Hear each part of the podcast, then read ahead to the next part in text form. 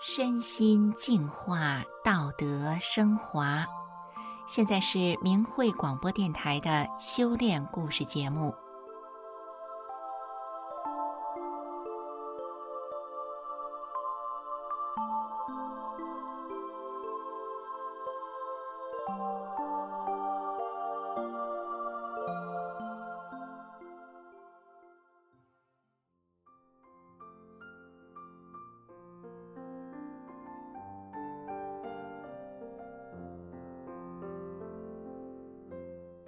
听众朋友，大家好，我是蒋慧云。今天我们要讲的这个故事啊，是说的一位炊事员的故事。哎，他可不是一个一般的炊事员呢。这个事情呢，发生在四川省的一个小县城里，有一家口腔诊所，诊所里负责打理员工午餐的炊事员，人们叫她呀方阿姨。方阿姨性格开朗豁达。人缘特别的好，医生们呢，在生活中的大小事儿还喜欢找他来问问意见。方阿姨在诊所里做了三年的炊事员，在新年和医生们一块儿聚餐的时候，方阿姨硬是被医生们拉着坐在了餐桌的上把位的位置。方阿姨有什么本事得到了医生和员工们的尊敬和喜爱呢？今天就让我们来听听这位炊事员方阿姨的故事。方阿姨今年五十七岁，和丈夫在四川县城开了一家小餐馆。丈夫掌厨，方阿姨负责杂物。二零一六年的年底，方阿姨家附近的一家私人口腔诊所的老板来找方阿姨帮忙。原来啊，是诊所的炊事员辞职了，老板呢，希望方阿姨帮忙顶一段时间。这家诊所的医生员工一共有十二个人，方阿姨的工作就是每天中午为大家准备午餐。医生的特点啊，就是吃饭不定时，要等着病人离开了，医生才有时间到食堂吃饭。所以这家诊所的食堂开饭。是采用流水席，有的医生上午十一点半左右就可以来用餐了，那有的医生呢，要等到中午一两点钟。为了让每个员工不同的时候来用餐，都可以吃到热乎乎的饭菜，炊事员方阿姨可是费了不少心思。每天她都会把买回来的蔬菜首先是分类，那方阿姨怎么分类呢？哎，他有他的招数。鲜嫩的菜呢，是当天吃；夹杂在烂菜叶中的，或是附着在菜茎上的很小的那种嫩芽儿，方阿姨就一根一根的摘出来，洗干净，保存好，留着呀，第二天吃。最后剩下的老叶子呢，就腌成了咸菜。方阿姨这样子把买回来的菜分类以后。菜是一点都不浪费。每餐的固定呢，方阿姨是做三菜一汤，有荤有素的，搭配的特别好。方阿姨不仅在处理菜上非常的节俭，而且对医生们呢可以说是观察入微的。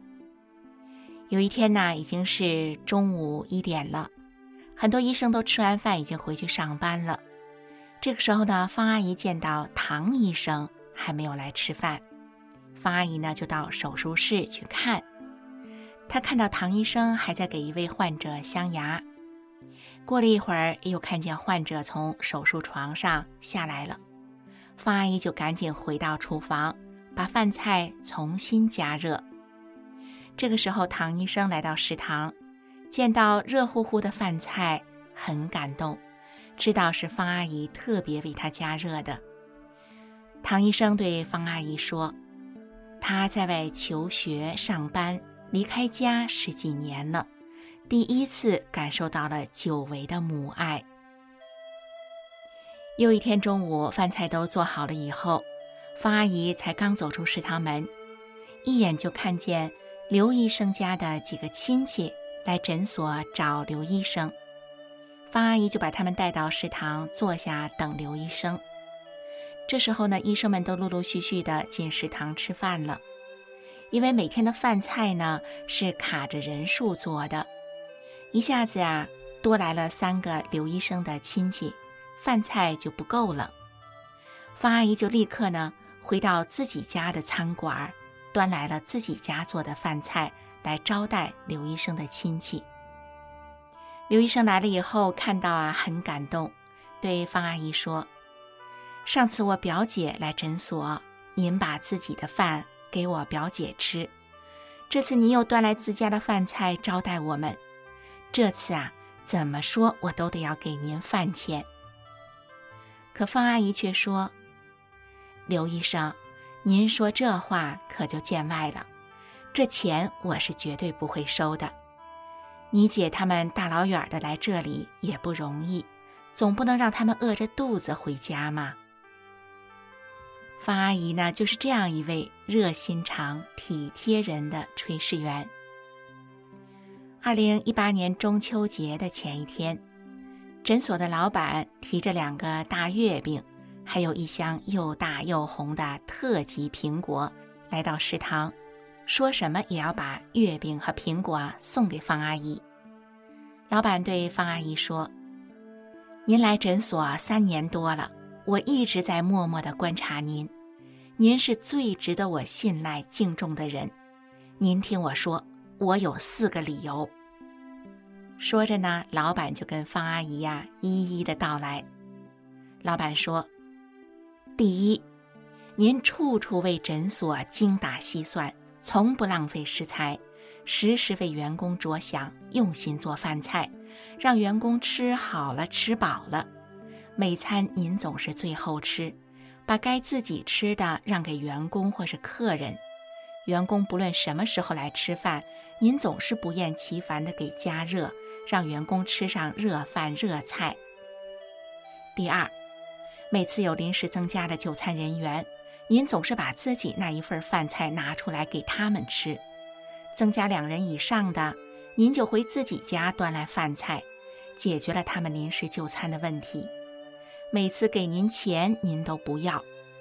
别的炊事员总想把食堂的东西往家拿，可您呢，却是把自家的东西往食堂拿。您这是什么样的思想境界呀？第三，三年来，您潜移默化地影响了诊所的员工，员工不再随意倒掉饭菜、浪费粮食了，也不再随意浪费医疗物品了。诊所的效益看着一年比一年好，员工也涨工资了。第四，我知道您是修炼法轮功的，过去啊，我对法轮功有偏见，可从您身上三年来，完全证明了中共宣传是颠倒黑白，我都明白了。您说我这点心意，您领不领？老板又说。中秋节，祝您和您的同修们团团圆圆，努力修炼，早成正果。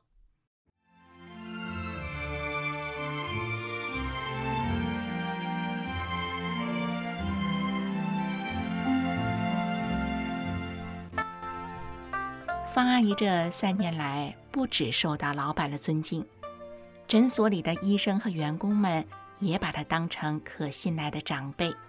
生活上的、工作上的，甚至是年轻人谈恋爱的事儿，都喜欢找方阿姨说说。方阿姨就用在法轮功修炼中认识到的道理，还有她亲身的经历，跟诊所里的医生、员工们分享。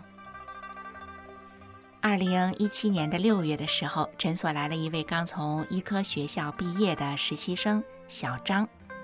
实习完了以后，小张就会面临就业的问题了。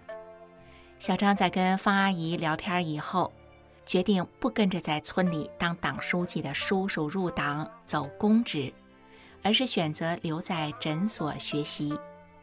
每天，小张抓紧时间复习业务书籍，而且呢，还天天念着方阿姨告诉他的九字真言，就是“法轮大法好”。真善人好，年底的时候，小张顺利地通过了执业医师考试，拿到了从业资格，被这家口腔诊所的老板正式录用了，成为了一名正式的医生。得知这个好消息后，小张第一时间就跑去告诉了方阿姨。不只是小张呢，诊所里的很多的医生和同事都是那么的信任方阿姨，很多人也都念方阿姨告诉他们的“法轮大法好，真善人好”而得了福报。其中牟医生他们家的事情啊最有意思了，咱们说一说。话说呢，是一天早上。牟医生的妈妈突然觉得呀，肚子疼，疼到都没法起身了，躺在床上啊，不停地呻吟。牟医生给他初步断定呢是急性阑尾炎，可是牟医生家离着公路还挺远的呢，而且汽车呀也不好开进去。牟医生就想，要不就背着妈妈出去，可是那样的话呢，妈妈的肚子呢就会被压着，会更痛了。没办法，牟医生就找到了他的一个中学同学，他这个同学是开微型车的，找同学来帮忙拉他母亲去医院。可是呢，同学正在线上办事儿呢，要一个多小时才能够赶到。情急之下，牟医生这时候就想起了方阿姨教他的九字真言，他就让妈妈诚心的念。法轮大法好，真善人好。牟医生的妈妈差不多念了有三十分钟，然后就安稳的睡着了。牟医生看到妈妈呼吸均匀，脉搏也正常了。过了一会儿，妈妈醒了，说要上厕所。从厕所出来的时候，妈妈高兴地说：“我的肚子不疼了，全好了。”我不用去医院了，我啊想吃饭了。妈妈说完，就自己走进厨房生火做饭。这个时候呢，牟医生开车的同学呀、啊，也正好开着他的微型车赶到了。同学一进门就火急火燎地喊着说：“快点，快点，收拾收拾，赶紧送你妈上医院。”可是呢，牟医生从厨房出来，对同学说：“我妈的病好了，不用送了。”同学说：“你不是说你妈病得很重吗？吃了什么灵丹妙药，好得这么快？”牟医生呢就把前后的经过给他讲了一遍。同学惊讶地说：“以前也有法轮功学员给他讲过‘法轮大法好，真善人好’，说诚心的念诵能遇难成祥，逢凶化吉。我还想啊，这是他们美好的愿望而已吧。”没想到是千真万确的，我得把这个事儿告诉我的师兄师弟们，让他们啊开车平安。